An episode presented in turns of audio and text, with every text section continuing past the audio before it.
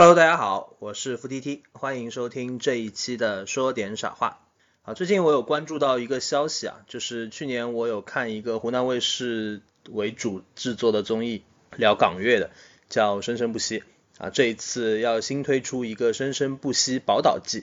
我看到宝岛记的时候，突然之间就有一点触动，想到了自己小时候听港台流行音乐的很多记忆。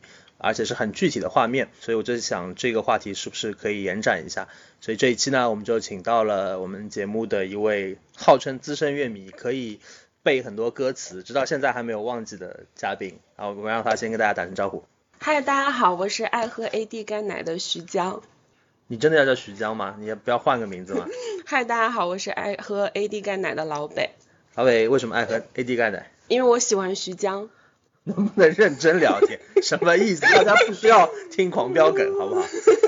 因为因为 AD 钙奶是代表我童年的一个回忆，就跟很多的港乐歌手一样，没有就其实我没有准备这段发言，是那个主持人非要 Q 我的。就是酸酸的、甜甜的，有营养，对，酸酸甜甜就是我，哎，张含韵。好，我们莫名其妙不知道为什么要录这段啊。我们那个 就是呃老北确实是我认识的，对于港台流行音乐。挺了解的一位朋友，然后他同时，因为他跟我年龄相仿嘛，嗯，稍长一些啊，然后你稍长一些吧，然后，然后我们就想，我们是不是结合我们小时候的成长环境来给大家聊一聊这个话题啊？因为我们两个人都是八五后嘛，八五后其实从小是经历过那个实体的唱片时代的，然后呢，后来又。在相对还比较年轻的时候，进入了一个数字唱片为主的时代。嗯，我们经历过那个时代呢，所以就会有很多感触。所以我想问问老北第一个问题，就我还挺关心的，你第一次呃买专辑，你记得买的是谁的专辑吗？我记得特别清楚，我第一次主动买专辑就是买范晓萱的专辑。哪张啊？健康歌。那张专辑叫《健康歌》吗？不是，那张专辑不叫《健康歌》。第一首是一个就是跟魔女、小魔女什么有关的那那个。如果我有仙女棒。不是，你在胡扯。你等会儿啊，你稍等。因为我为什么会问你呢？因为我的第一张专辑也是范晓萱。嗯，你应该是比较老派的那种吧？哪哪种是老派的？就是雪人苦情歌，苦情歌就是老派的。自言自语是吧？老派。你小学听自言自语啊？啊，年轻嘛。你小学对于那张专辑的感受是什么？听不懂，为啥自言自语？朋友。那张专辑我记得雪人是不是也是那张专辑的？就是有很多慢歌，然后抒情歌曲，讲讲爱情的。是啊。你小学听这个？没得挑啊，除了健康歌只能听这个。那你你为啥不买健康歌那张专辑呢？我们小时候。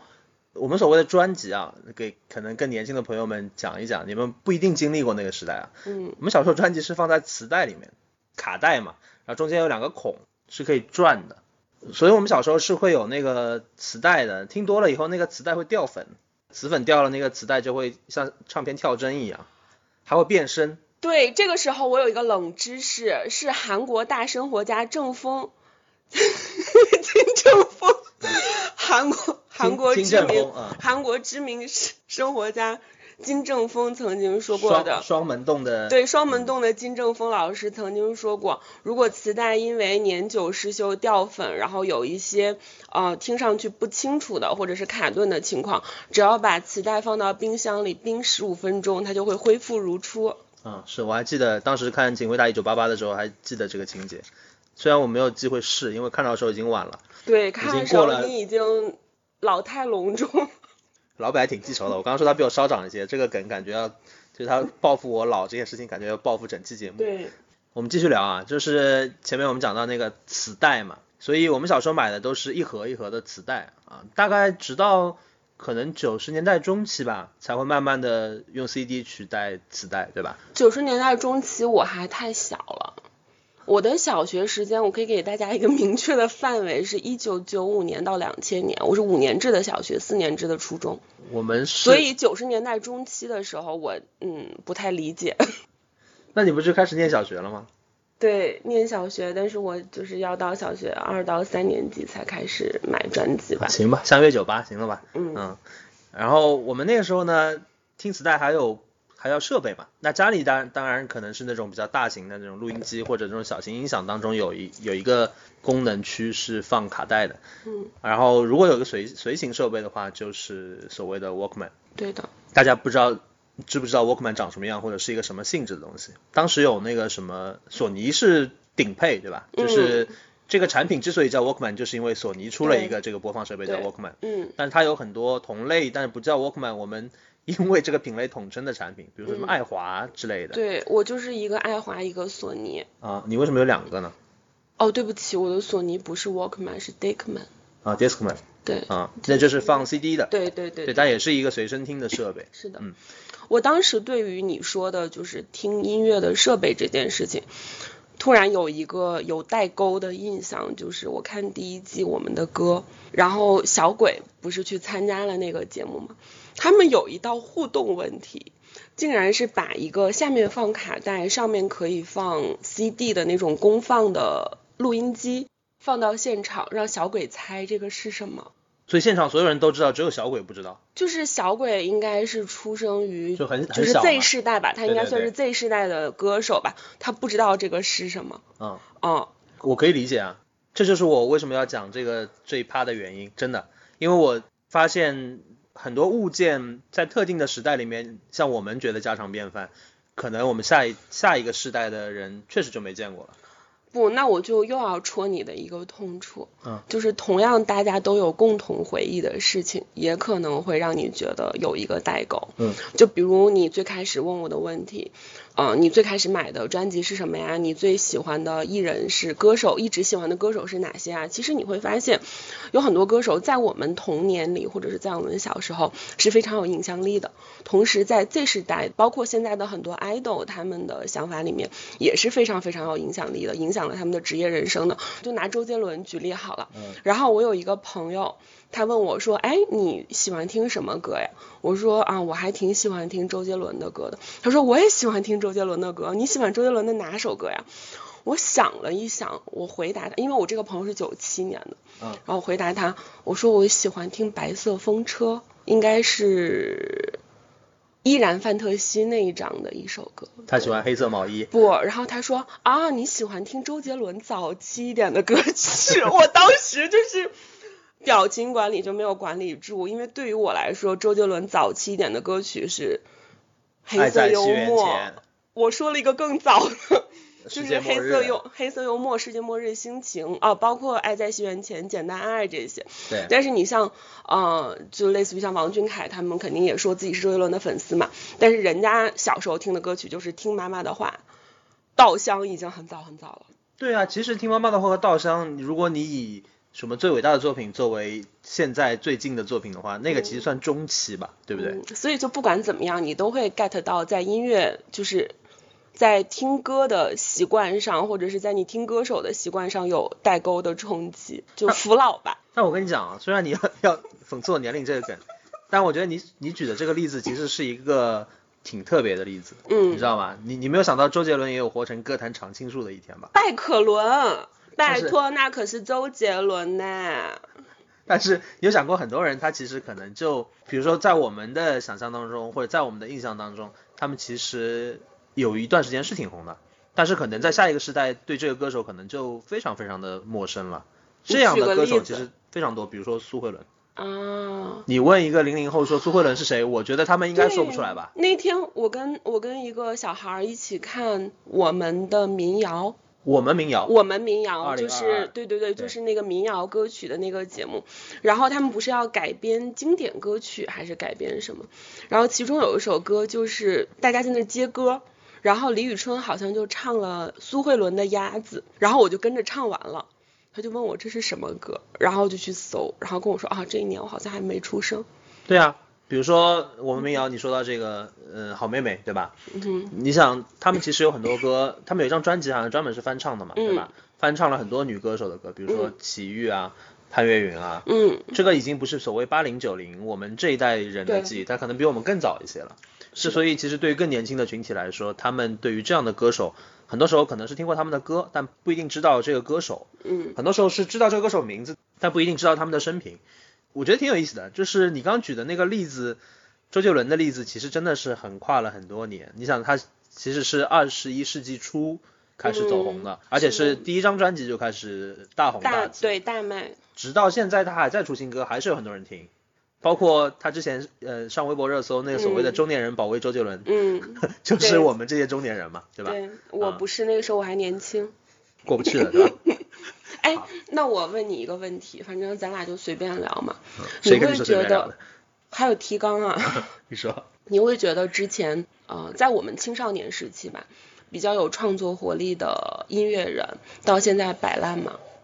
就是就相当于他们年轻的时候比较辉煌过，但是现在在出的一些新单曲，就我不能说割韭菜。你报身份证吧，因为我觉得是这样的，你说摆烂。我我报身份证。你报他们的身份证嘛？你你这节目多少粉丝呀？感觉是很特质你这节目多少粉丝？嗯，还行吧，应该不会危危及到你的人身安全。周杰伦和五月天。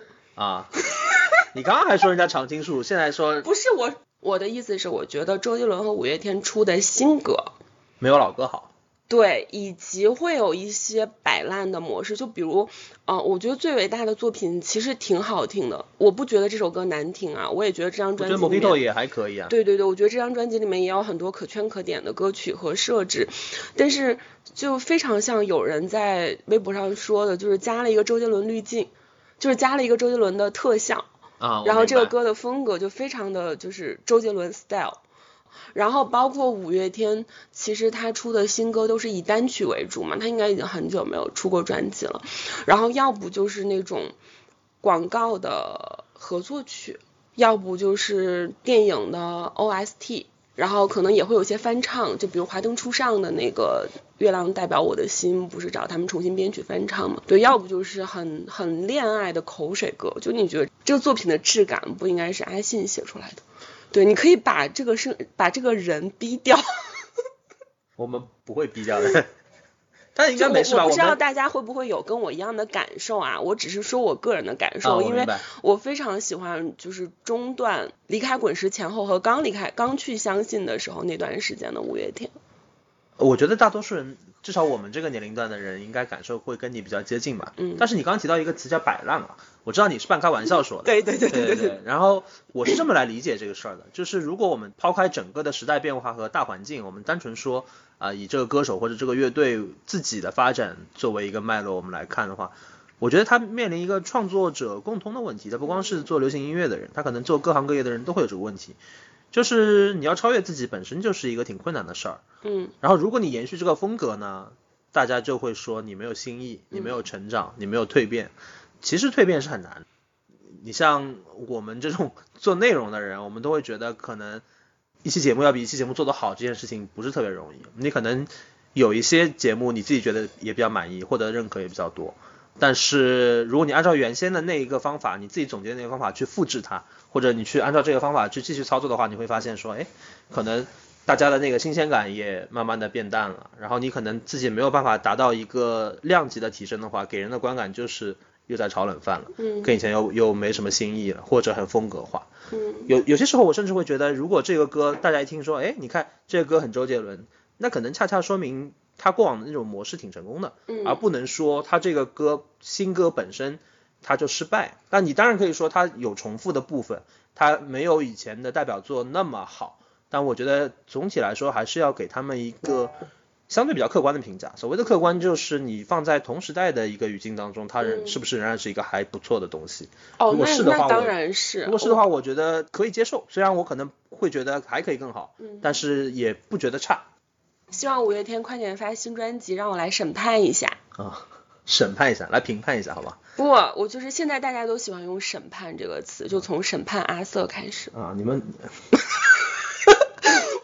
你们年轻人的虎狼之词，我真的审判啊。我们说回来啊，我们觉得这个话题确实好像太容易发散了。我们前面最最开始聊的是买的第一张专辑嘛？对，我找到了这张专辑，我一定要重新聊回来，显得我不像一个假粉。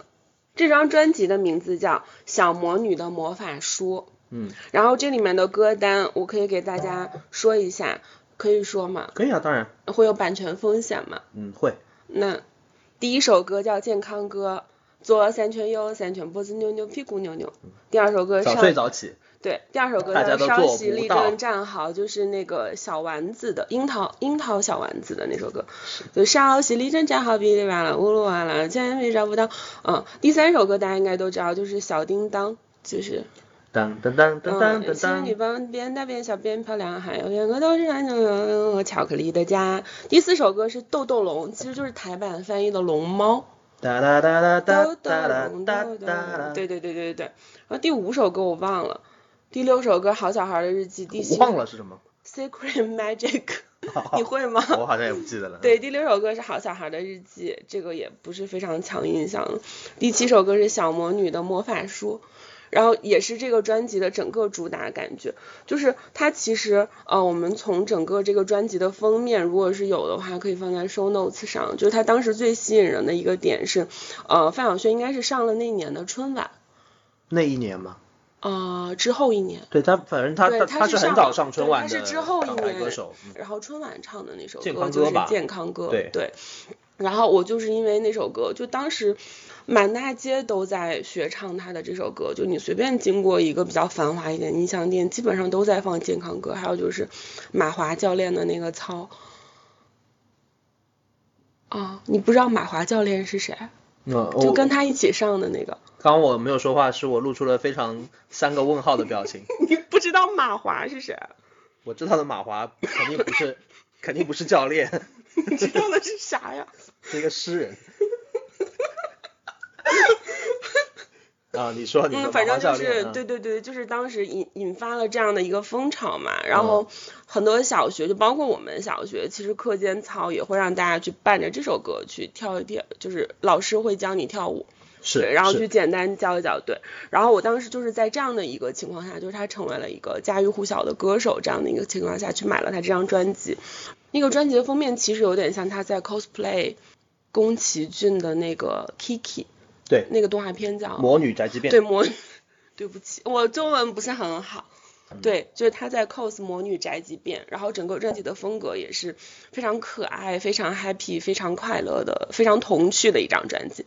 然后同时我还买了这张专辑附赠的一本书，然后这本书就是以范晓萱是一个小魔女，然后她有一个类似于像 Wednesday 那样的小魔女家庭。就是有爸爸有妈妈，然后有朋友，然后以这样的一个背景去做的短篇故事。哦，还有这回事啊？对我这两个是一起买的，哦，嗯，然后那本书就叫《小魔女的魔法书我一直在听你说的时候，我我印象挺深的。这嗯个跟我就有一个，我相信也不是很个人了，就应该挺普遍的心路历程有关系。》。嗯就是我们这批人，这个年龄的人接触范晓萱的时候，她确实就是走所谓的小魔女路线。对，唱的歌，刚刚我们随便瞎哼的，大家也感受到了，就很多歌词里面都有很多拟声词、象声词，歌词也不好好写，以就为及以就为了氛围。对，以及她的这种风格，当时又稀稀缺，然后又比较容易受欢迎，因为《小魔女的魔法书》除了刚刚的这张专辑，还出了《小魔女的魔法书二》。嗯就是也是这种风格的一张专辑，有刷牙歌呀、我爱洗澡啊这些。对，然后后来范晓萱就慢慢的她的职业生涯或者她的那个音乐风格也在不断的转型。是的，其实然后还挺，现在已经是一个像独立音乐人一样对的对对对对，他嗯现在玩的音乐还挺挺有意思的。嗯，我印象里印象最深的就是她可能真的，至少在我印象里啊，她可能前后转型最核心的那个转折点就是我要我们在一起那一对张，一下子就变了一个风格，好像小魔女就成了一个大成年呃成年哎怎么怎么这这么说呢？就是比较成熟忧郁女的成年成熟女性。对，思考的问题、表达的方式都很成年了。嗯，其实我觉得是因为我们在在范晓萱走红的时候，我们年纪都比较小，然后能看到新闻或者是采访的渠道也没有那么多，因为那个时候好像看台湾的电视节目什么的也没有那么多吧，所以对于我们来说，我们并不了解本身的范晓萱是一个什么样的人。啊，可能只是觉得她这个风格很可爱，很适合我这个年龄段，然后同时又非常上口，然后又比较有意思，嗯对。但是其实，呃，长大之后再去回顾她之前的种种心路历程，可能觉得她那段时间没有那么的快乐，可是他还是通过这样风格的非常有趣的音乐给我带来了很多很多快乐。他不是真正的快乐。他的笑只是为什么又要 Q 五月天呀、你这首歌，你这你这一期播客是不是相信音乐给钱了？呃，范晓萱，我我们两个人刚巧啊，确实是我们都买的第一盘专辑。但我印象很深，就是当时我可能差不多同时段，我还买过其他的专辑，张信哲没听，我太年 too too too young。好像是用情那一张，嗯绿色蓝蓝绿色封面为主，灰绿色封面为主，好，但专辑是叫用情吗？我忘了，当时你是在怎样的一个情况下买了这张专辑？瞎买的。那个时候其实选择也不是很多，我印象很深，哦那个时候还有一张熊天明的专辑也很红，就是《雪候鸟》。嗯然后张信哲肯定是更红的，而且我想了一想，就是很唏嘘。我之前在写很多音乐的文章的时候也讲到过这个点，呃，也不叫唏嘘吧，就很感慨啊。就是张信哲走红的时候，那个时候大家对于感情的观念，什么是好的爱情的观念，会觉得痴情和苦情也是很好的，深情是很重要的。那个时候没有那么多人讲究在爱中的姿态好不好看、嗯啊，然后是不是体面。是你像我们现在所说的张信哲早期唱的很多所谓的歌叫备胎情歌嘛，嗯备胎肯定不是一个特别体面的姿态嘛，嗯在现在的价值观里面。但是当时大家觉得张信哲这个人唱歌又好听，大家给他的绰号叫情歌王子、嗯啊。然后他唱的很多的歌曲真的好苦啊，怎么忍心怪你犯了错？是我给你自由过了火。嗯然后我用情付诸流水，爱比不爱可悲，对吧？太多了，就是我觉得他的歌那那个年代的歌基本上都是。爱如潮水也是嗯著名的备胎情歌，是呃，那个时候其实小孩小孩嘛，其实你听不懂，嗯就是你也不会像我现在描述的那么多，那时候不可能想那么多。但是单纯的就是觉得说，哦，原来情歌是这样的，因为我们小时候接触港台流行音乐，最早接触的情歌应该就是这种范式，嗯所以还挺好玩的，我觉得。那可能某种程度上也形塑了我们这个当时可能快要启蒙的这种爱情观念吧。哦，好像最开始确实都是，也不能说在歌颂吧，但是就是在赞扬那样奋不顾身的，然后甚至不在意当备胎或者是什么的那种。对，就是我如果喜欢你或者我爱你的话，我就要为你付出所有。对，就是用现代翻译成现代语言，就是我要吹爆恋爱脑。是嗯，我也不知道为什么会是这样的啊。是，后来我翻回去听嘛，因为我们讲的这个时间节点是我们小时候刚开始有有意识要去主动找一些歌听的时候，嗯其实整个时代的卡点打点应该打在九九五到零零，对。但其实之前很多歌，像我们现在很喜欢的一些歌手，像李宗盛啊、罗大佑啊，早期的很多创作是在这个时代500啊，伍佰就嗯就很多很多，嗯嗯，其实是在这个之前的。嗯但其实，在那些歌里面会找到一些更复杂的情感观念和更复杂的情感议题，但是好像我们小时候就莫名其妙接触的都是很纯的，无论是很纯的像范晓萱早期的那些歌，还是很纯的亲情爱爱的歌。嗯，你像熊天平，其实很多歌也挺苦的，渔人码头苦嘛，苦。对吧？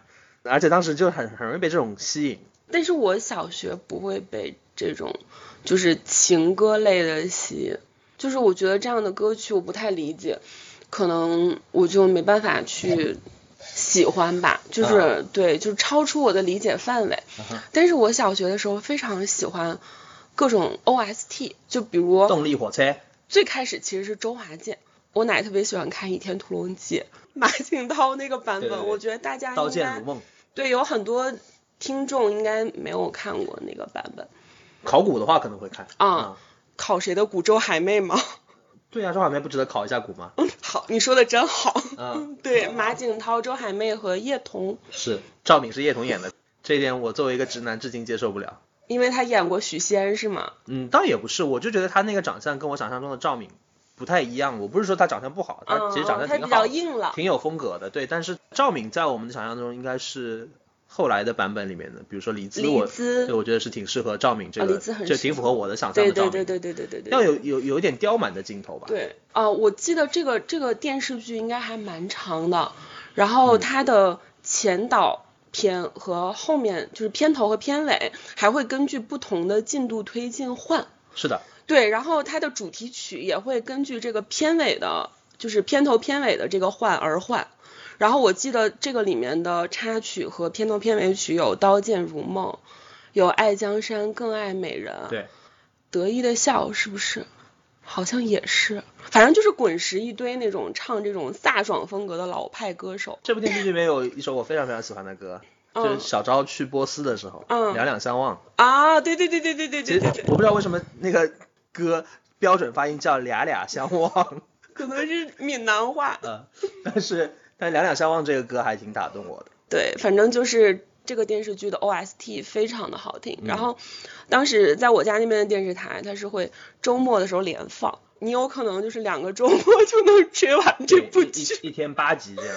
对，就简直太良心了。我奶看剧情，然后我就会跟着剧情把这些歌都学会，然后甚至不用看歌词。然后我觉得就是还是我最初的对于就是这种 OST 比较好听的 OST 的印象。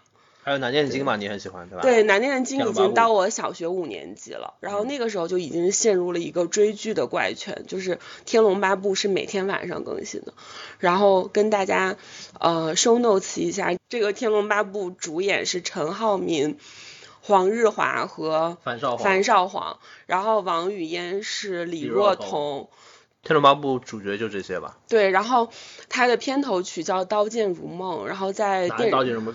不是电对不起，难念的经它的 片头曲叫《难念的经》，然后呢是粤语版本的，是的，就是嗯，当时就觉得哎这个发音很奇怪，然后那首歌的语速又奇快，嗯，发音又奇难，然后我当时作为班级里面一个比较喜欢追逐流行 事物的人。然后我就买了磁带，每天跟我同桌说不行，咱们一定要学会。然后就自己在课桌里面偷偷听还不够，那个时候会把那个耳机顺着校服袖子掏出来。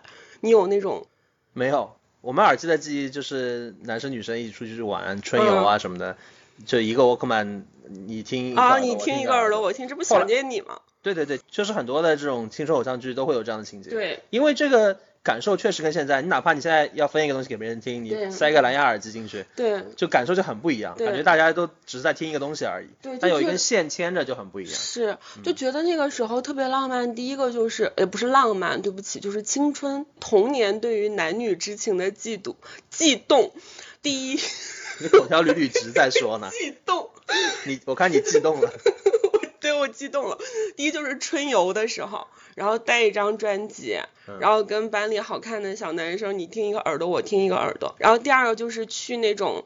大商场的音像店，就是小商场的音像店是没有的，然后它会有那种试听，就是试听 CD 或者是试听磁带，然后就会有那种大耳麦，然后我就带上，幻想自己是苏菲玛索，你倒 你倒挺能想啊。就是你就觉得后面一定会有个人帮你摘下来，就嗯而且这个人一定要是巨帅无比，对，这是非常小时候的幻想，对。然后上课的时候，就是因为我跟我同桌想学这首歌嘛，然后他是有线耳机，然后我们两个一人一边儿，然后从校服的袖子把那个耳机头儿拿出来。然后就是用一只耳朵，就像托腮一样，然后在那儿偷偷的听，然后边听边对着歌词本儿学。这就是当时的一个学习粤语歌曲的过程，对。然后这首歌也是周华健老师唱的，周华健老师应该唱了一系列这首歌是林夕写的歌词吧？嗯，对，应该唱了一系列这种就是武侠类的 OST。你们那儿确实挺爱学粤语的。东北吗？对呀、东北爱学粤语啊？啊，为啥？就都爱学那种东北粤语嘛，野狼 disco 里面那种。啊啊，是，对吧对，是是，我从小就有从小落下的了病根。对，真的是从小落下病根儿，雷猴啊嗯，对，就类似于这样。嗯，对，然后我还有一个印象特别清楚的，就是因为我白天学习嘛，白天学唱歌，就白天学歌词儿，晚上我要检验自己能不能背下来，然后我就会在片头曲还没有开始的时候，就守着电视机的那个频道，然后就看这个歌播出来了，我能不能跟上，因为那个歌很难唱，真的很难唱，对吧？对，还还需要气息。还需要气息，还相当于是一门外语。嗯，然后就是中间有段高潮，就是虚竹和梦姑的激情戏，不可描述的。不可描述的画面。然后每次我就又尴尬又看，然后跟我的家人一起。越尴尬越想看。对，所以后续就是你在做这么长时间的流行音乐研究之后，你觉得周华健老师是一个怎样的歌手？哎，怎么突然考我了？我也没有 哎，做你，可以回答我，我觉得这个问题没有意义。我我我没有做那么长时间的流行音乐研究，但我我我觉得周华健老师是一个唱歌带哭腔的歌手。鼻音，他而且他鼻音是偏哭腔的那种。我有个朋友，他跟我分享过，他第一张专辑是《花心》，嗯嗯，很好听啊。对，然后后来我才知道这个歌是一个冲绳的名曲，然后是有点民歌风格的，嗯然后它那个原曲如果用伴奏的话，比较考究的伴奏的配器是呃冲绳的一个特有的乐器叫三味线。去年坂本龙一的那个在线演唱会上面就有展示这个乐器，音色很特别。我当时听周华健这个花心，的感受就是怎么觉得就是这个有一点这种民歌风格，它不像是特别典型的这个编曲，嗯就流行音乐的大哥的编曲。我是说这个歌是大哥，不是说周华健是大哥。哦 周华健老师有点年轻啊。后来意识到，原来是因为他原曲就是那种非常非常嗯有民族特色的这样的一些东西。然后周华健老师常青树啊，这个真正的常青树对。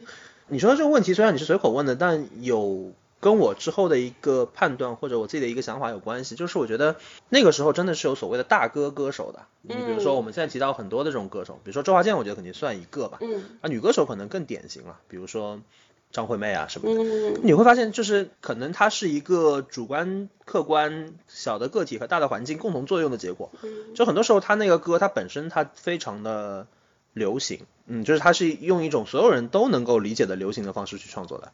无论它歌词的内容，它试图去打动的那种群体心理也好，还是它那个歌本身从音乐上的那些制作方式也好，一首歌出来，你就会觉得说这个就是个热门的新专，是的这个就是一个热门的这个新专的主打歌是。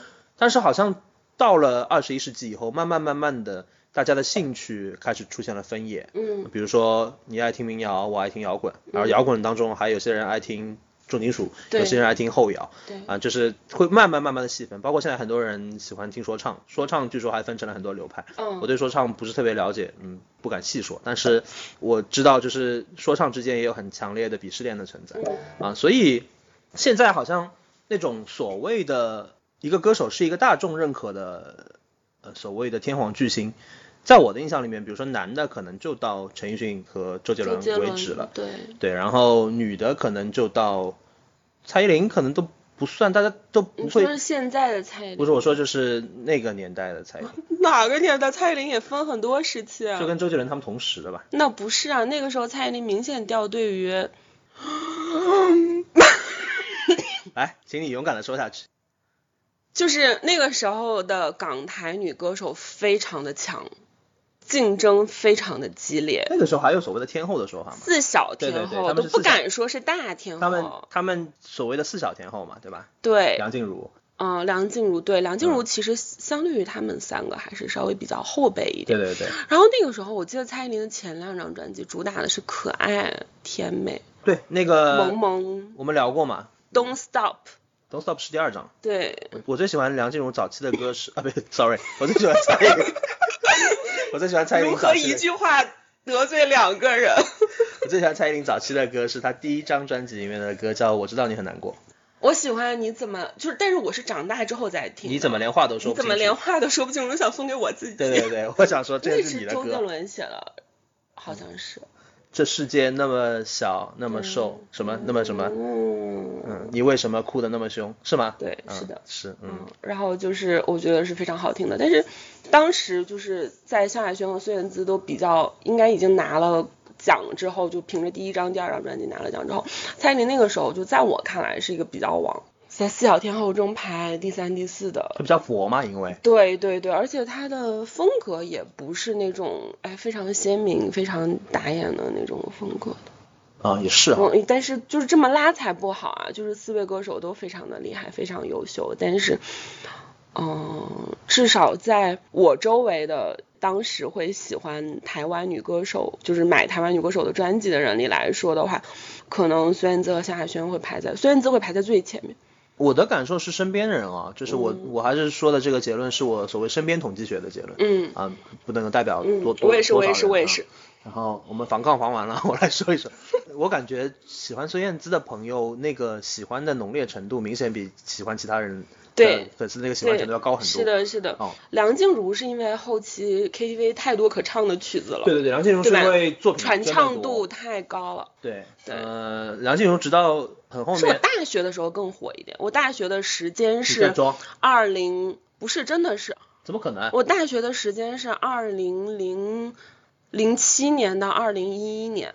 你留级了？你才留级。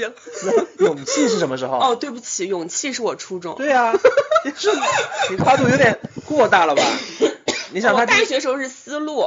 他第一章还不是勇气，他第一章是一夜长大。嗯嗯嗯嗯嗯。啊，我我好像特别喜欢别人第一章里面的歌，但是其实很多人红的是第二章。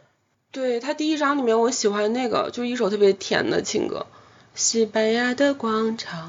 嗯快下山的太阳。那个叫什么？歌名我一般都。美丽人生。啊，是。对。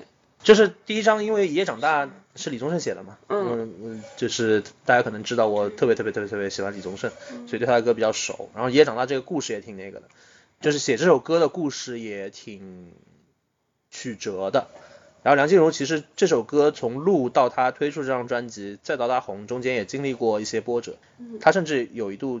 就是想要算了，就是觉得可能自己不太适合吃这行饭啊，然后就放弃了。后来还是回来，回来之后大家都知道他唱了很多所谓的金曲。强调一下，我们刚说的那个确实没有拉踩，因为这些歌手都是我们很重要的青春记忆，然后我们都还挺喜欢的，没有没有特别讨厌谁。对对对对。嗯，喜欢程度可能也都相近，你可能每个人会稍微有点差别。而且我其实这两年才回头开始听蔡依林的。所以我们觉得这个喜好其实是比较偏个人的，没有说谁不好的意思。但是梁静茹，我觉得确实从所谓的 KTV 流行的曲目来说，梁静茹应该是相对最多的。嗯。而且她的歌确实也是更大众一点，更流行一点。她的描述的那些问题意识，可能也是更容易代入。对。分手快乐啊，勇气啊，嗯。说不出来了吧？有啊，很多暖暖。对。嗯。不是我，我就在想他后来有什么转变。我印象很深，就是燕尾蝶在打榜的时候，很多人会说这个是梁静茹的风格转变之作之类的。嗯，那是他和五月天开始合作了。但我其实觉得也还好，只是曲风变化比较大。谈恋爱造成了他的变化。这是可以说的吗？他这谈恋爱是公开。我知道公开。对呀，公开了，公开当然公开。我觉得有吧，因为你公开了好久了。是你和不同的人合作，一定会有不同的变化。就比如。我觉得梁静茹后期应该有一部分歌曲是阿信或者是五月天帮她制作的嘛，包括思路。听不到。对，听不到。嗯。呃，一对一。嗯。其实就会有很多这种类型的歌曲啊。那。但我觉得梁静茹有一个能力很强，就是不管谁给她写了一个，她能唱成梁静茹的歌。嗯。然后她的声音太特别了，就没有什么可替代性。然后她的，她其实有一点哭腔吧。有一点。有一点。而且她气息跟其他人的不太一样。对，就很难模仿。对。孙燕姿也很难模仿。孙燕姿是音色很难模仿，孙燕姿音色里面有一点这种金属哦，早期的歌手都很难模仿。这个像我们现在回头去看很多八九十年代的香港女明星，我们现在不是经常看到很多营销帖，会说那个时候的人美都美的很不一样，但是各有各的美嘛。就是我觉得歌手也是一样的，当然他们有很多营销的成分啊，每个人因为他总是要跟别人形成差异才能够去推出去嘛。嗯。但是你看他们确实能找到差异。是。现在你要找差异其实不是那么容易的一件事。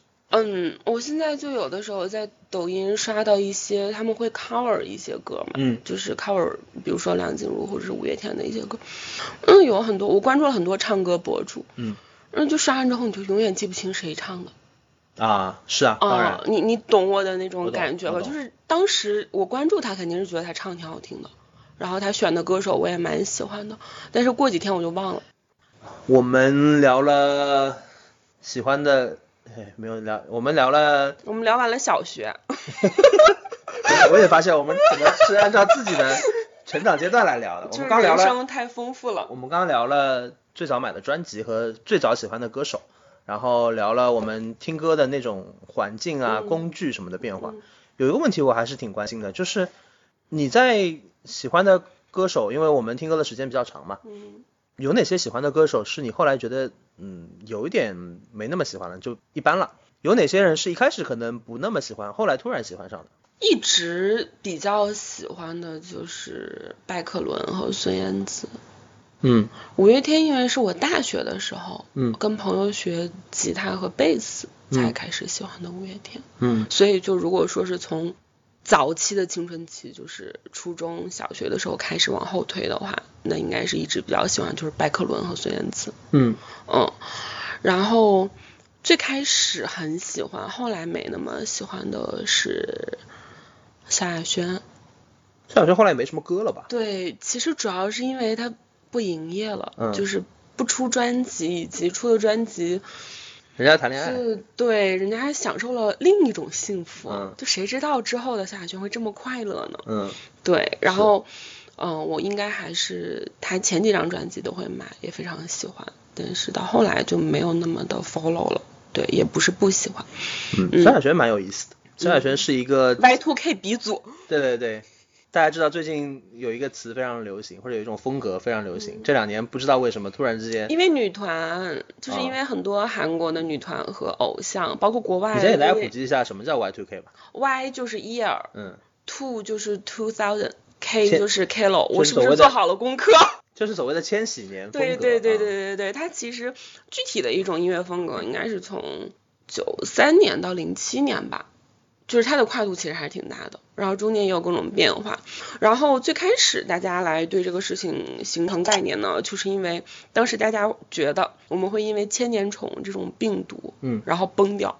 世界末日嘛。对世界末日，然后世界就陷入崩塌，然后所以就是一种又缅怀过去，然后又展望未来，又在中间有一点迷茫的，就这样夹杂之下，然后有了 Y2K 这种审美和这种风格，嗯它其实就在当时的那个时段会辐射到方方面面，包括服装呀、妆容啊、潮流啊，然后也有音乐。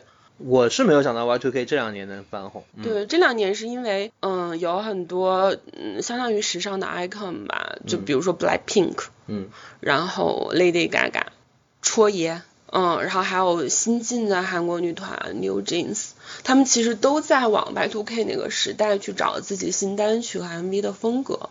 对，然后因为他们做了这样的引领，然后时尚圈啊，包括一些杂志啊，也开始慢慢的往这个方面在走。然后，所以我们现在可以看到很多 TVC，它是用就有点像画质很粗糙的、颗粒感很大的那种风格 VHS 风格去拍的，对这样的东西。然后包括大家的妆容开始戴五颜六色的小卡子，然后穿肥裤子、露脐装。就是这些，其实都是我们年轻的时候，不是我们年轻的时候，就是我还是小孩儿，但是其他人年轻的时候流行过的。所以我们要讲 Y2K 这个事儿，就是因为很多人在那一批的歌手当中去考古，对吧？嗯比如说萧亚轩就是一个最典型的，被考古出很多 MV 啊，很多曲风啊，很多穿搭风格，包括舞蹈动作，对，就是很明显的在当时走在比较前面的。是的，就其实你如果说对吧？对你如果说要定义 Y2K 跟音乐相关的风格，我觉得其实就是重编曲，然后非常有未来感。嗯，电子，对电子，然后有未来感，就是你在这个音乐之中，你听它表述歌词表面的同时，你会感觉到，哎，我好像到了二十年之后、三十年之后，就是我在想当时的所谓的唱片企划啊，或者说那个唱片公司的人、制作团队的人，他们在规划一张专辑的时候，应该没有胆子大到说我做一张 Y2K 风格的专辑，对吧？很多时候他会把他的第二主打歌或者那个专辑当中的两三首歌的这个量数量给到这个风格去做一些多元化的展示或者探索。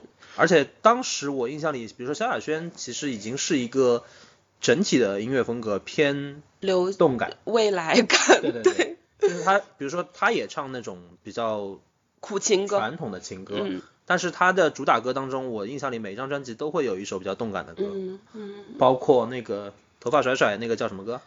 一个一个人的精精彩啊一个人的精彩，对。对对对，就像这种歌，它其实唱的是一个情感当中的或者一个生活当中的女性的姿态嘛，嗯，但她其实用的风格也是偏动感的，对，包括我们刚刚说的明天，对吧？大家可以去有兴趣的话可以去找一找那个 MV，还是虽然现在看起来有点像贴图、绿幕，但是你可以很明显的感受到那时候的风格。啊我觉得他整个这个曲子的编曲就感觉秒了很多现在的女团，是，的，而且我觉得萧亚轩很合适，这个是最神奇的点。它它有一种时髦感，对对对，他就是当时我记得印象也很深。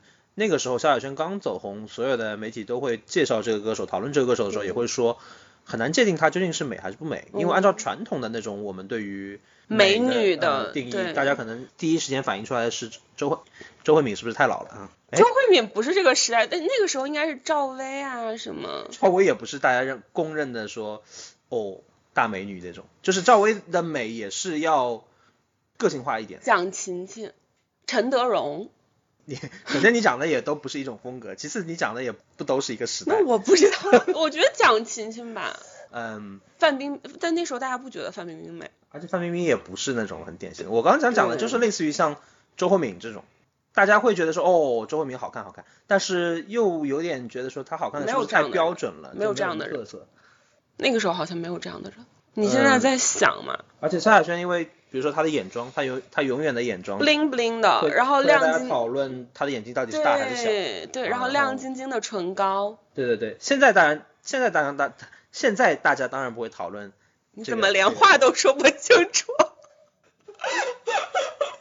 但那个时候我印象很深，我小时候会觉得说，不是听专辑吗？为什么要嗯讨论那么多？但那个时候的媒体铺天盖地的全是这种内容。确实，他那个时候就是你觉得他穿的比布莱尼斯皮尔斯还时髦莱尼斯皮尔斯，我是第一次，，Britney Spears。我是第一次听到有人用中文比来。比小甜甜，我怕就是你还需要打，反正我也对，嗯，就是我还知道克里斯蒂娜、阿奎海拉。我也知道，那时候当代歌坛海外版上面就全都是中文，我背可熟了。啊，好好好，可以可以，嗯，说正题啊。然后就是那个时候他的那种挑眉，然后比较显身材的那种衣服和肥裤子，然后舞蹈风格，嗯，包括每张专辑都有的那种舞曲和未来感的那种编曲的歌，其实就是让人觉得她是那个时候她还不叫潇洒小姐，但是嗯我们那时候没有没有一个形容词形容她，如果有的话，我觉得就是很潇洒的一个女生。对，然后以及他的嗓音是非常性感的那种嗓音，有点沙沙的。对，然后但又不是那种特别豆沙很它是很厚。就是他唱的那种情歌，你会觉得有一种性感的味道。尤其慢歌嘛，对慢歌会比较明显。对，我记得《红蔷薇》嗯和《窗外的天气》，就其实就是那张专辑，第二张专辑。然后我真的特别喜欢，我到现在就是前两天你跟我说做这个主题之后，我还在家听，就听到了还是觉得非常好听。就是红蔷薇有点这种 jazz 的那种感觉。对，对啊他的声音就很适合这种，但是后来的几张专辑，我不知道是风格还是什么，就不知道为什么就没有买了，可能就没有那么吸引我。他嗯吸引我、吸引我为止的应该是到《吻》那张专辑，嗯嗯。嗯，因为那个里面有首歌叫《他和他的故事》，MV 的男主角是吴彦祖，我们每次 KTV 必点。嗯，他好像他之后好像还去演了《无间道》嘛，他也有尝试在演戏，但是好像也没有后续继续演了。嗯，所以他其实严格来说，应该是我们刚刚说的四小天后当中，音乐的生命历程或者活跃度相对会短一点的。嗯，但是其实给大家留下的印记还挺深的。有后来喜欢上的吗？就刚接触的时候觉得还行，路人。蔡依林。你是因为什么机缘？上大学的时候认识了一些玩音乐的朋友，啊哈，因为我是学外语专业的，嗯就相对来说我们专业的人会更 open minded 一点。然后你身边会有你的朋友跟你说，你可以把我当你的姐妹，或者男生朋友跟你说，我我可以说的直接一点，这话不就是男生朋友跟你说吗？你可以把我当你的姐妹。对，就是就是你身边会有出柜的男生，嗯会有承认自己喜欢女生的女生，就是大家的性向，除了你在高中的时候那种，就是还是囚禁在早恋的这个引号早恋的东西的里面，然后你大学的时候可能就会有一些其他的变化，就是大家的，哎呀，我不知道怎么说，不是，我觉得你“囚禁”这个词用的特别好。我其实就是想说，看了很多台湾 LGBT 的电影，听很多跟 LGBT 相关的歌曲，就比如像吴青峰的，然后像五月天的，然后像呃林宥嘉的，其实都有一些，包括台湾那些独立乐队，其实大家就觉得，嗯，谈恋爱这件事情或者相爱这件事情可以抛开性别，包括后来田馥甄啊什么的这些，然后就这种习惯就延续下来了。然后因为蔡依林的，我应该是从《玫瑰少年》开始重新听她的歌的，嗯所以应该已经算很晚了吧，我已经记不清是哪一年了。嗯，就是他做《玫瑰少年》这件事情开始，我开始重新听，包括他早期的歌曲，然后什么骑士精神，你怎么连话都说不清楚，就是非常早期的歌曲，然后和比较中段的传唱度很高的，什么说爱你啊，什么说爱你难道不是早期吗？也早期。对啊，什么不中断啊。对，还有那个什么，就今天你要嫁给我，什么马德里 不思议什么。BT in the house。对，就是特别 特别可爱的那种嗯曲风，然后一 BT 不直仅 in the house，还 PPT 呢。然后一直听到玫瑰少年，然后包括后面他现在不是出了亲爱的对象，然后也在持续办演唱会，然后你就会觉得您现在基于他的欣赏，可能也不只是对于他音乐的欣赏吧，更多的是对于他这个人整个呈现出来的一种现在的状态的欣赏。你说马德里不思议，我想到一个点，就是他们那个时候很多人因为为了去强化一些异域风情，会专门做一点这种文旅性质的，对对对，布拉格广场，然后日不落，对，嗯，然后日不落里面有一句歌词叫“你就像那英勇的禁卫军”，是吧？嗯，动也不动的守守护爱情我小时候一直空耳，我一直听成懂也不懂的守护爱情，我想不懂你守护啥呀？然后就特别搞笑。但这些歌其实就是我觉得他在创作的时候可能会考虑到说给大家展示一些世界风光，可能会更嗯贴近呃某一部分年轻人的这个审美或者需求吧，是的，挺有意思的。蔡依林身上特别明显，你刚刚说的马德里、布拉格、伦敦，其实都是这样的。拜可周也很多，我我还是纠正你一下，嗯一会儿 拜可周，一会儿拜可伦，咱们就统一周杰伦吧。万一大家错过了前面那个梗，都不知道你说的是谁 好。啊、拜托，那可是周杰伦啊。周杰伦对，周杰伦也很多。周杰伦，包括后来他们公司孵化孵化出来，怎么这么互联网这个词？嗯，孵化出来的南拳妈妈，啊、其实也有很多。但是妈妈还唱过你们牡丹江呢。对，我可不是牡丹江人，但是我当时看方文山的采访，但你是是你们黑龙江人呀？对我看方文山采访，方文山就觉得，哎，有一天突然知道了，就是中国有一个地方叫牡丹江，他觉得这个名字特别美，然后我当时就是。那他一定没有听过《牡丹之歌》。对，我当时就是满脑袋问号，我就想说哪儿美，但是那首歌还是非常好听。反正我觉得那个歌应该一听就知道没去过。一听牡丹江就知道不是讲的牡丹江的事儿，反正对牡丹江弯过几道弯，听上去 就不是一个 去过牡丹江的人会说的话。牡丹嗯江应该唱一唱林场啊之啊类的。是的。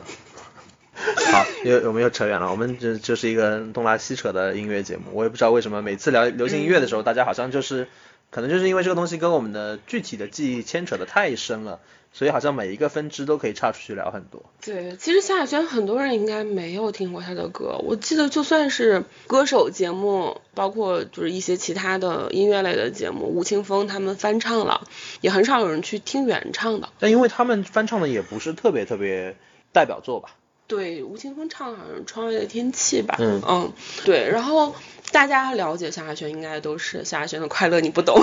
啊，是因为这个事情对大家冲击可能比音乐更强烈一点。嗯，是的。好，就是你这边就基本上是这样嘛。我想想我的啊，因为我可能喜欢一个歌手，不会特别特别的投入和强烈，嗯所以我好像不会一开始很喜欢一个人，然后慢慢不喜欢他。我觉得我对一个歌手的喜欢和欣赏，一般都停留在比较客观的或者比较有距离的这样的一个状态。你不是追星的那种对对对对，我不是那种我绝对不是追星的那种喜欢，嗯我可能喜欢一个人，对我来说就到买他的专辑或者看他的演唱会为止了。那你还是小时候就老，啊，是，嗯我现在也老，更老了，嗯因为更老嘛，所以我后来发现了一个，我觉得我到现在肯定是最喜欢的一嗯个华语的音乐人，就是李宗盛。但是什么时间点呢？其实是我在读大学的时候，零七零八年，我那个时候突然之间看到了他的那个理性与感性作品音乐会，嗯嗯，然后那个理性与感性其实是他给别人写的歌为主，然后他自己拿回来唱的这样的一个阶段性的总结的音乐会。那个时候他还没有写出后来的山丘啊之类的歌，哦但他之前早期的那些作品都已经是大家非常耳熟能详的歌，太多了，不举例了、嗯啊，就是什么领悟啊、阴天啊。呃，爱如潮水啊，嗯然后、当爱已成往事啊，全是为别人写的，因为他早期他是一个制作人嘛，嗯他早期是写词写曲的，包括做专辑的，就是他不是一个站在前台的歌手，虽然他一直有唱歌，前前后后有唱歌，但是他说很多。你是不是想打我？不会可以，就很像吧？嗯我以为，嗯，对我我第一次听李生李宗但是盛的歌，我没有，我第一次听李宗盛歌贼早，但是我一直没有持续的听，是看。也是赵薇和苏有朋演的偶像剧《老老房有有喜嗯然后那里面的片尾曲是最近比较烦，对，这这是一个很典型的歌，你知道，就是这个歌，非常有意思啊。这个我不知道他那个作为电视剧 OST 的时候，他截取了哪些片段，还就是片尾直直接放完嘛？片尾放完不可能那么长。那我不记得了。这歌首先三人版本嘛，对吧？对还有周华健和品冠嘛，对对对对。它中间有些东西我觉得应该是不会放出来的。蓝色小药丸是吧？对对对那时候没有这审核，没有这么严格啊，也放吗？那我不记得了，对不起，我太小了，你就算是放，我也不知道是啥。大家现在可能连范岛爱是谁都不知道了我那个时候也不知道，但是我现在知道了。啊，嗯就是给大家讲一讲，不了解这首歌的朋友讲一讲，他讲是个的 rap。你对不起，我不打断你，你说吧。最近比较烦这个歌大家一听这个名字就知道可能是一首中年危机的歌或者是中年男人的抱怨心声对对对。然后他中间有一些梗是围绕中年男人在我们现在看来可能过程要稍微的抖一抖的对。比如说他说周华健现金流比较紧张然后说不如改名叫周转我记得有这种对对对对对对对然后有一个这这句还好。就是开玩笑嘛对对对包括他说的那个也是开玩笑就是那个时候我们知道早期可能比苍老师更早的，苍老师可能很多年前也不知苍老道，师对。对比更早的一个日本的嗯下海的女演员，演那种比较简单的人数比较少的片子片子的对女演员，然后叫饭岛爱。然后李宗盛那个最近比较烦里面有说，他有一天做了一个梦，梦见和范岛爱一起一起晚餐，对，梦里的餐厅灯光太昏暗，我遍寻不着那蓝色的小药丸啊，就是 只有这一段需要删掉吧？反正就是我后来听到这个的时候，我就发现，哎，怎么还写这些，就挺有意思。嗯对，就非常像三个人在那儿就是聊天嘛聊对天，然后讲一些自己的烦心事儿，然后彼此就是抱怨一下，很有意思。然后品冠因为在这三个人当中年纪比较轻，他们给他安排的戏份就是跟丈母娘好像在家里面就怎么讨丈母娘欢心之类的。对，就是我的意思是李宗盛的这些东西啊，就是他有很多歌，我我后来写李宗盛的文章比较多，很多人也是因为这件事情才知道我这个人的。我后来有一个总结，我觉我自己觉得是我理解的李宗盛啊，就是说他其实写的是他和他身边人的故事，嗯但是因为他写的准确啊、因为准确所以比较普遍，所以很多人其实听到这个歌就觉得他唱的是自己，嗯嗯，所以李宗盛其实在创作的时候，我觉得很多时候他就是一个他的成长环境，他具体的经历当中的触发的东西，他把它写出来了。嗯，所以小时候你其实是不懂的，是的，比如说那个我我非常非常喜欢的他的一首歌。晚婚《寂寞寂寞的恋人》啊，啊，嗯，晚婚已经很晚了，我待会再跟你说晚晚婚。就是唱的是我我的未来。嗯，然后《寂寞的恋人》啊，这个歌其实是他那个经历婚变，然后媒体追他追的比较紧，嗯。就狗仔追他追的比较紧，公司给他滚石给他安排到东京，嗯。在中目黑，就目黑区嘛，在中目黑租了一个房子，所以这个歌的开头说固执的七十一，尾声啦夏天。太亮的霓虹灯，天空的颜色好浅，这个就是他在那个房子里面看到的。嗯然后他讲这个歌，后来讲说这个歌的副歌，也就是这个歌最著名的金句，就是努力爱一个人和幸福并无关联，小心啊，爱与不爱之间离得不是太远。就是你看他写的这种东西非常非常个人，对他就是个人生活引发的这些感触。可是当我们看到这个后面的那些感触的时候，你突然间意识到说，哎，这个人讲感情讲的好准，对吧？阴天就是通篇都是。是的，是的，是的，是的，我觉得阴天写的非常好。这些歌其实我听到的时候，可能我没有那么懂，嗯，嗯，我可能懵懵懂懂的，对，就只是会唱而已。甚至当时觉得写的挺好的，嗯，也也觉得感情应该是这样的。对对对对。但是你反过去听，你会觉得说，哦，原来就是你要有一些感触，你自己的人生也要有一些经历，你才能跟他结合在一起。嗯，所以阴天里面会说，这歌里的细微末节，就算都体验，若要真明白，还要好几年，嗯对吧？我觉得这个是我后来很喜欢李宗盛的一个原因。当然，现在身边不断的有朋友跟我说，他们对李宗盛慢慢又脱敏了。啊，又没有那么喜欢了，又觉得他有点套路了。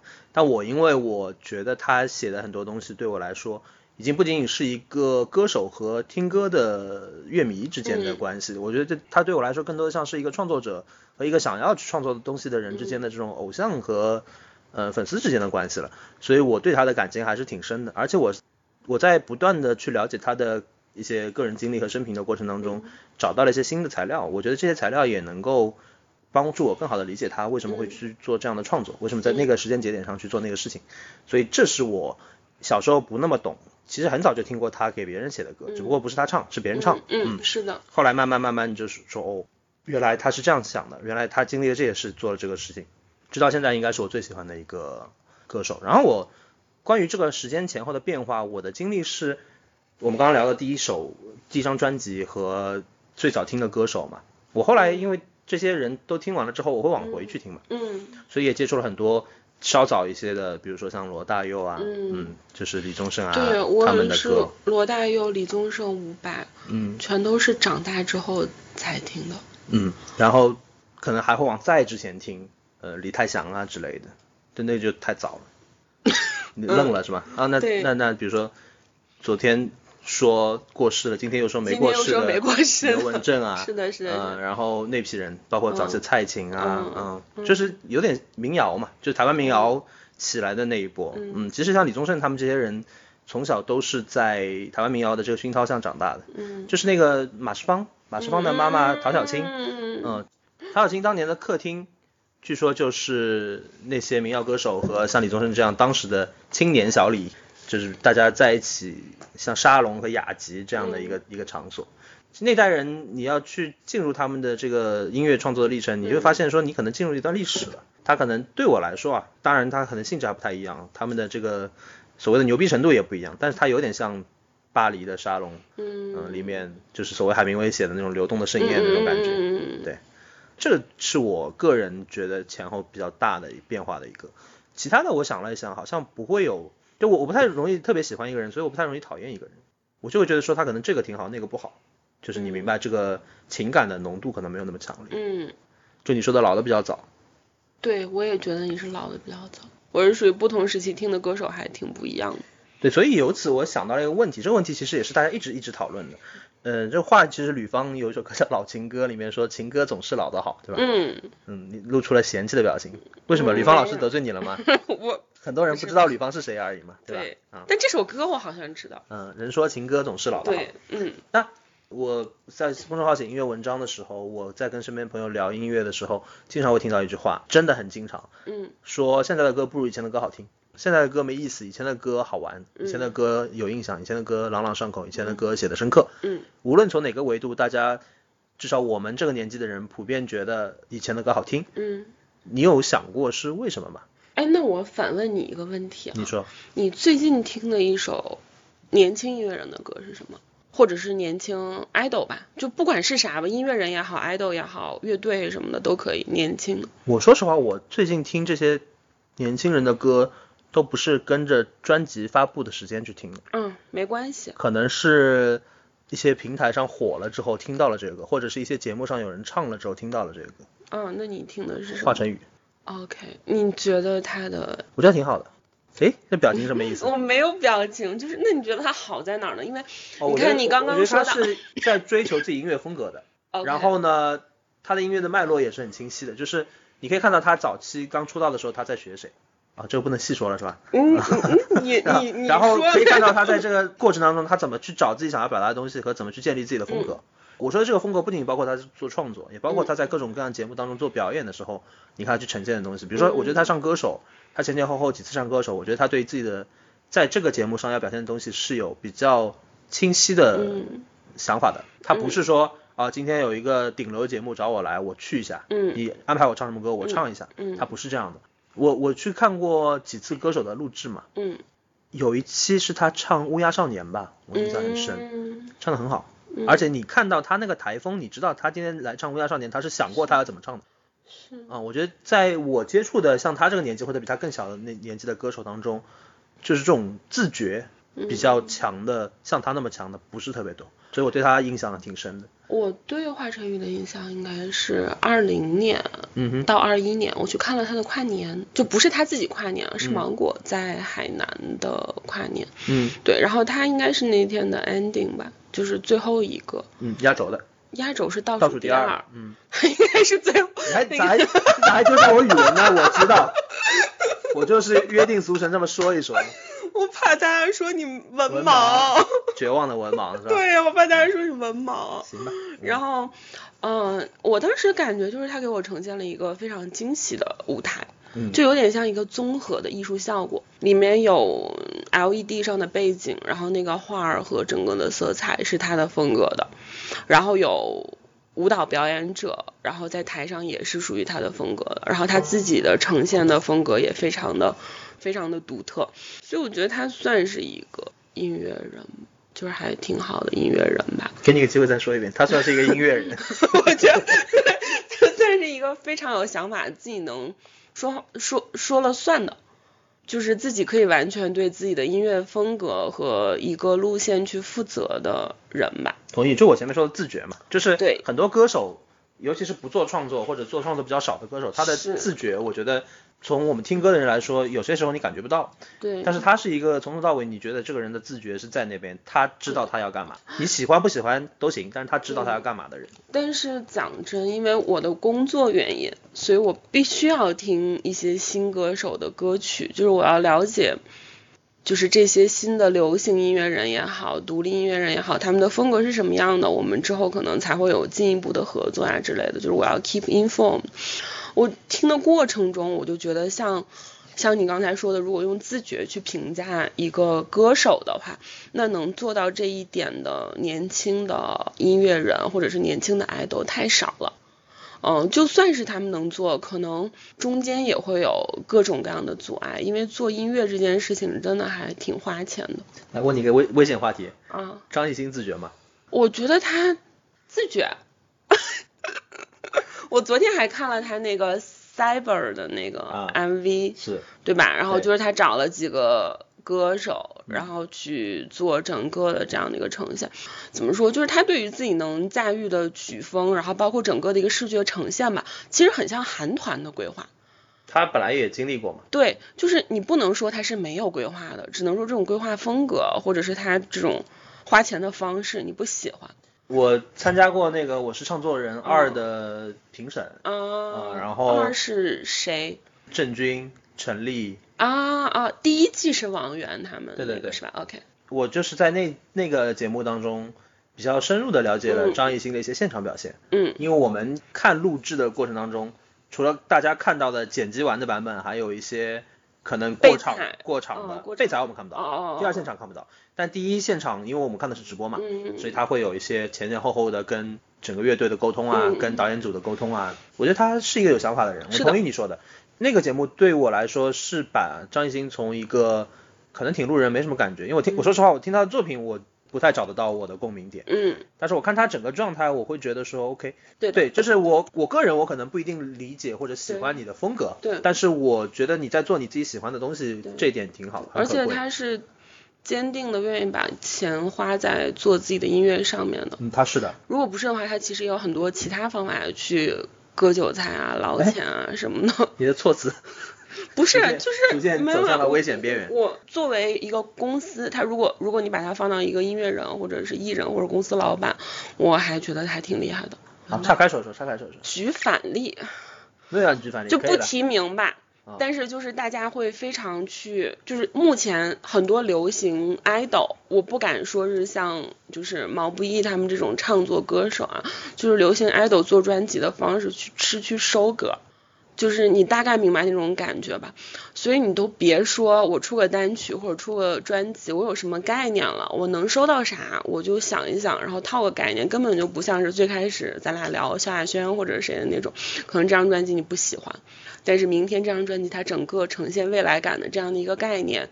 然后整个呈现出来的风格是我们非常有意思的，然后包括我不是前段时间买了滚石的，就是那种所有专辑呈现的那本贼厚的书嘛，就是每张专辑你都能看到它有一个非常明显的特质，然后你去听的时候，其实你会觉得它和这个特质是相关的。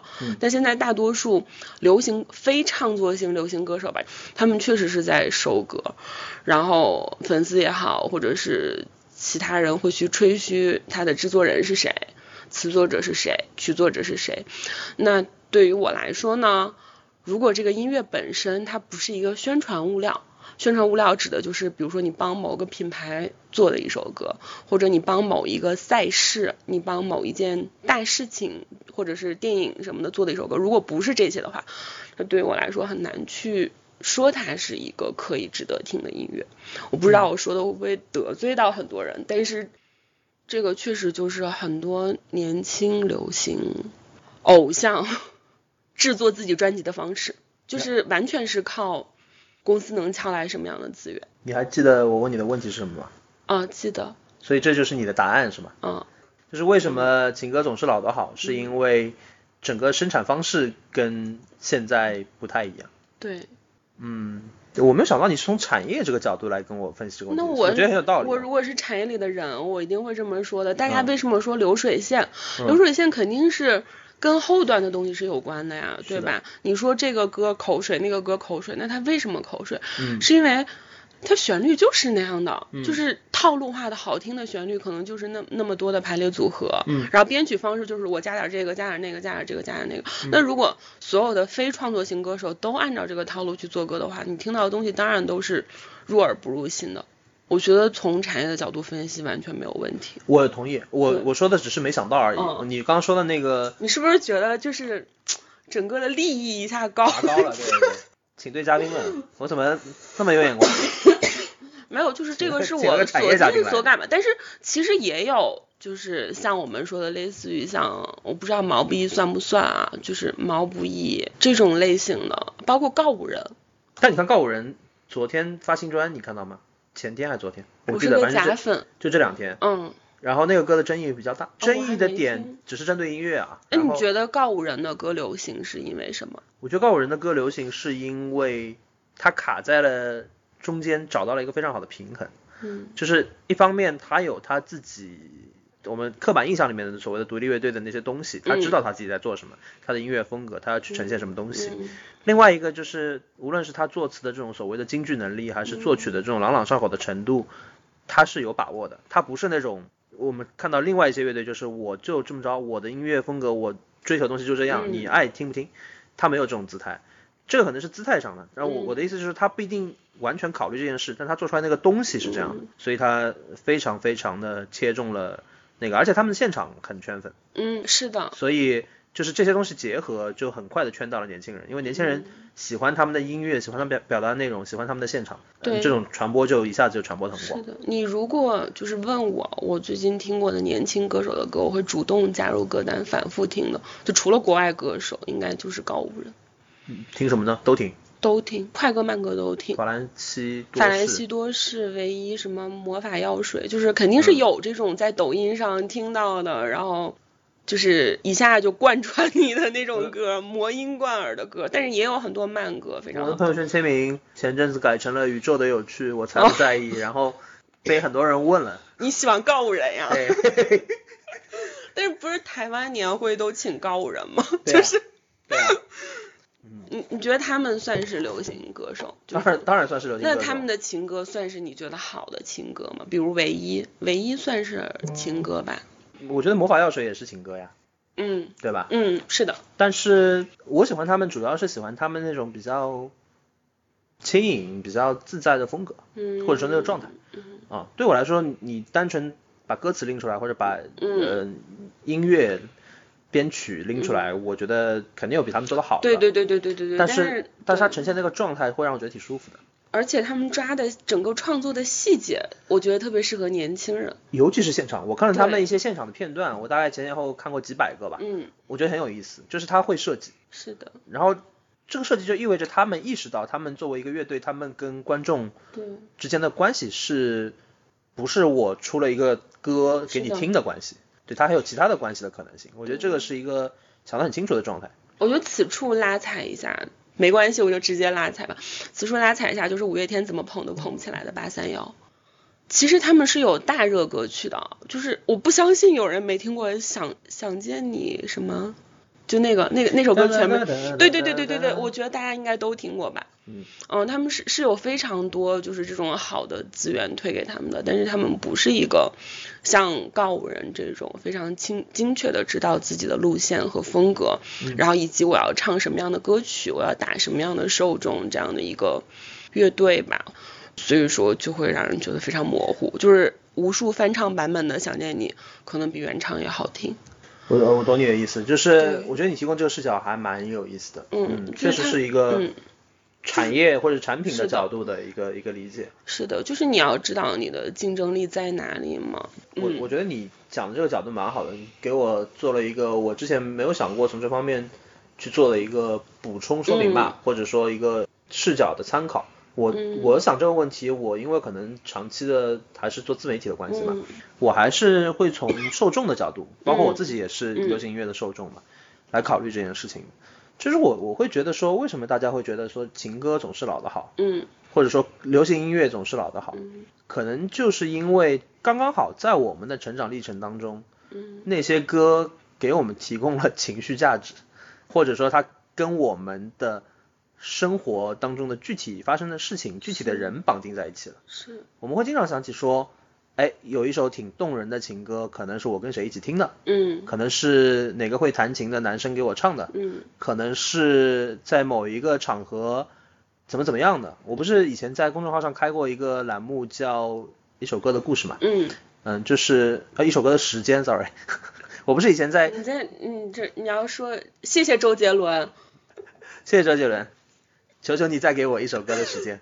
啊、就是那那个栏目的核心意思就是用一首歌的时间，五到十分钟来讲一首歌的故事。嗯然后我发现说，这个文章我讲的大大多数基本上都是那个创作者或者那个歌手或者那个创作者。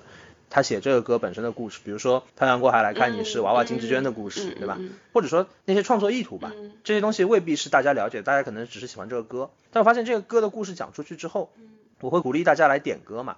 然后我就发现说，哎，很多人听到这首歌的故事的时候，他讲的不是他对这个故事的感受，而是这首歌跟他的故事。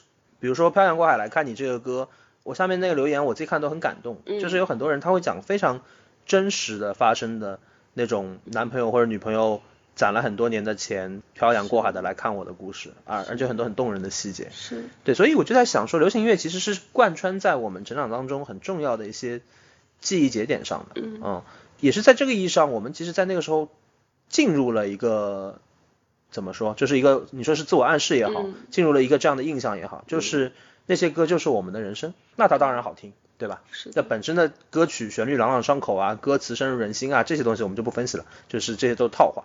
那我觉得就是那个当歌曲跟人生绑定这件事情是很很特别对的，对对但是在今天我们比如说三十出头的人，或者二十五岁出头的人，你你的人生的那个情窦初开，或者说你比较频繁的跟情感发生关系，跟嗯生活的重要的事情发生关系的年纪当中，你听不到这样的歌，你嗯听到的都是大家在风格化的诠释自己的音乐，是诠释自己对音乐的理解。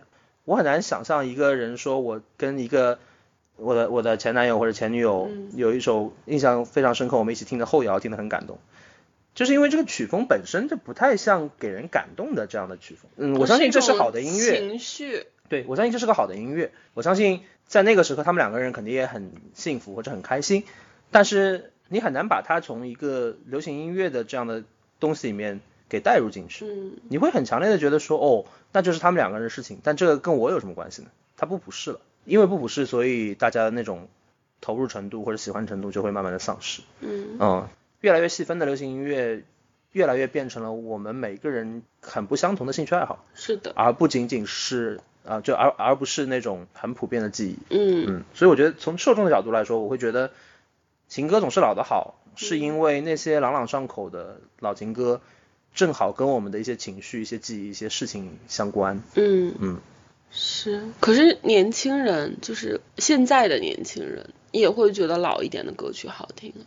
就是因为我觉得他们也有一些普遍的情绪，可能汉朝人也有，我们也有的。就是现在的歌曲没有办法表达，对对对但是比如我听到一首伍佰的老歌，我上次在 KTV 唱《泪桥》，嗯然后我们有个零零后的朋友，立刻拿出百度，不是拿出网易云，然后把这首歌加进了歌单。他跟我说，听这首歌，虽然你唱的不是很好听，但是我特别想哭。啊，那你想，我刚刚说的那个普世，不是说它只是针对我们八零九零普世，我的意思是，他描述嗯，我、嗯我觉得他描描述的那个东西，就是我刚开玩笑说的，汉朝人也会感嗯动的，就是从前慢嘛，从前慢了之后，你对于漂洋过海就会感动嘛，对，你对于他来听我的演唱会就会感动嘛，是的，对吧？因为其实他表达的是真情厚意嘛，嗯是那种很深挚的感情，而嗯这种感情不是我用嘴巴说出来说啊我好想你，我很爱你，而是你看他为我做了这些事情，就你想对吧？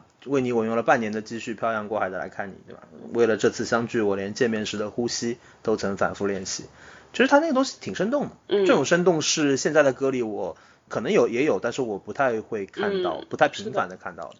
所以类似于这种东西会让大家比较留恋。嗯但你刚刚说那个很有意思，我我因为身边零零后的年轻人真的很少很少了，所以有类似于泪桥这样的，在你看来觉得很正常、很常见，就是伴随我们成长的歌，突然之间他们意识到说，哎，这歌我没听过，但是挺好听的嘛，还有吗？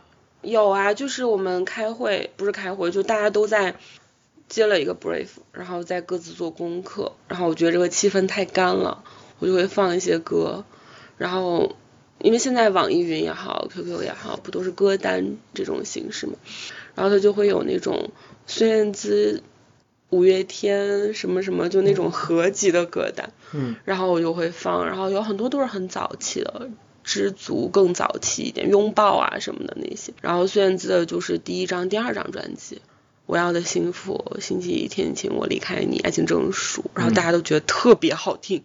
然后因为这个声音，你绝对知道就是孙燕姿，但这首歌他们没听过，啊，嗯，然后就会去反复听、反复听，好听是觉得旋律比较好记，比较好听呢，还是觉得歌词写得好？都有，我印象很深，比如说你刚刚说爱情证书嘛，嗯。我觉得爱情证书的歌词，我当时初中吧那个时候，嗯，然后我觉得那些歌词写挺好的，但是没有觉得那么打动我。我觉得他讲那个道理我都懂，但旋律确实很好听，很很容易记，就是。对，或者这么说吧，我觉得我们换一个角度说，就是我觉得那个时候的歌很容易在 KTV 唱，是的，但现在 现在很多歌你要不练一练，你可真的不是拿起话筒就能唱。韩团歌吗？我可以 也不，用韩团，就中国团的歌你都唱不了。比如说华晨宇什么，你咋唱啊？哦，对吧那我不是我的范围。嗯，但是那个时候好年轻的团体，现在年轻的歌手在 KTV 我能唱的歌真的没啥。就我问你一个经历嘛，很简单，就是你像我们这些听歌听的比较多，有些歌会唱的人，不可能所有歌都在 KTV 唱过嘛。对但如果那个时候你坐在那边，有人点了一首歌，这首歌你知道怎么唱，你是不是拿起话筒就能唱？嗯，现在现在的新歌应该不太能吧？不太有这种说我知道这首歌怎么唱。装装嫩，没啥吧？我好像不太会唱啥嗯 OST 比较火的电视剧的 OST 吧。现在吗？啊，绝爱，詹雯婷的。我跟你讲，你看你一个没听过，你绝对没听过，你老我跟你讲，我跟你讲，张文婷 这三个字，也是最近才大家才知道她是谁。对对对她之前是很早之前飞飞儿乐队嘛，对对吧？就是飞儿乐队当时就是也像流星一样划过了两三张专辑。对对，他们就是生命周期很短的那种，音乐生命周期很短的。其实我觉得大多数看你怎么界定长短，因为他们两三张专辑你觉得短，就是我觉得在我的印象里面，不出个十几二十张专辑都叫短。可是大多数的歌手严格来说应该都出不到那。么多，对吧嗯我听过一个很刻薄的，但是应该挺有道理的事儿，嗯就是有一个台湾的比较老牌的赵姓男歌手去参加歌手这个节目，嗯，嗯，然后还能唱动啊？他不只能唱到，他状态非常好，嗓音保持的非常好。就有人问说，他为什么状态那么好？他这个年纪了，他为什么唱歌嗓子还是跟年轻的时候一模一样？嗯结果旁边有一个很懂行的朋友说，嗯，他说因为他唱的少，就很残酷的，好命哦！那真的是现现实，就是怎么这么命啊？因为有一些我们知道的那种天皇巨星级别的，很多时候嗓子的状态真的不是很好，因为他确实没有太多的机会去保养和、嗯和休息，被压榨的太厉害。嗯，OK。唉，赵姓男歌手还是挺好的。嗯，啊，因为我们我跟老北说想要聊那个流行音乐的时候，我当时是有一个比较大的野心和想法，是说想要多聊几期的。那我们第一期就先从更切身的经验出发，从面上来撸一撸，聊一聊。所以今天我们可能会聊的比较散，但我觉得还是聊的蛮有意思的。至少你抢我话，我抢你话，两个人还是有很多话要讲。那我们今天因为时间关系，我们节目先打算暂时收在这里。然后老北说他有一些话想要再表达一下，我们让他先表达一下。就没有这么正式的表达啊，但是我觉得我其实是代表了很多不深究流行音乐，也不研究流行音乐，但是非常喜欢听各种各样的歌曲的八零末吧。对，我觉得我是代表了这样的一拨人，所以你会发现，就如果这个节目就是后续还能就是啊，不太吉利，就是如果如果我们后续还能在这聊天的话，你可能会发现我的歌单跟你很像，就我们可能一起在同一时期听过周杰伦的某一首歌，同一时期因为止战之殇知道了什么是反战的那种概念，然后可能我们在看柯南的时候发现，哎，这个主题曲是仓木麻衣唱的，他好像跟孙燕姿合唱了一首什么什么样的歌曲，我很喜欢，对，然后也可能我们都会一起回忆跟你一起去唱热带雨林，唱 Superstar 的朋友，我去录一零一的商务的时候，我听 Ella 老师说，就是有很多 S.H.E 的粉丝都是女孩，然后。女团的粉丝其实可以不是男生，他们跟着我们一起成长了这么长时间，然后也经历了我们结婚、单飞，然后可能意外，对，然后其实我们也会觉得这是共同的一种对于我们职业生涯的一种创造。当时我是非常非常感动的，对，所以也希望流行音乐不同时期的流行音乐能带给大家不一样的回忆吧，也从现在开始去带给你们更多的回忆，然后也希望现在的。年轻艺人，少一点行活，多一点真诚。让你说两句，你怎么上价值了呢？就是喜欢真诚的创作吧。我我我一直蛮喜欢毛不易的，就是我觉得他有点刻薄，有点真诚。我相信大家对于年轻歌手也是，就是如果是这种特质的音乐人，也会听他们的歌曲。嗯，我们老北老师讲了很多，其实我本来想讲的话，但他价值上的有点猛。我现在想想，我觉得。既然我们说好了，说这是一个系列嘛，我们这只是第一期，那我们就把一些线索或者一些可能性留给大家吧。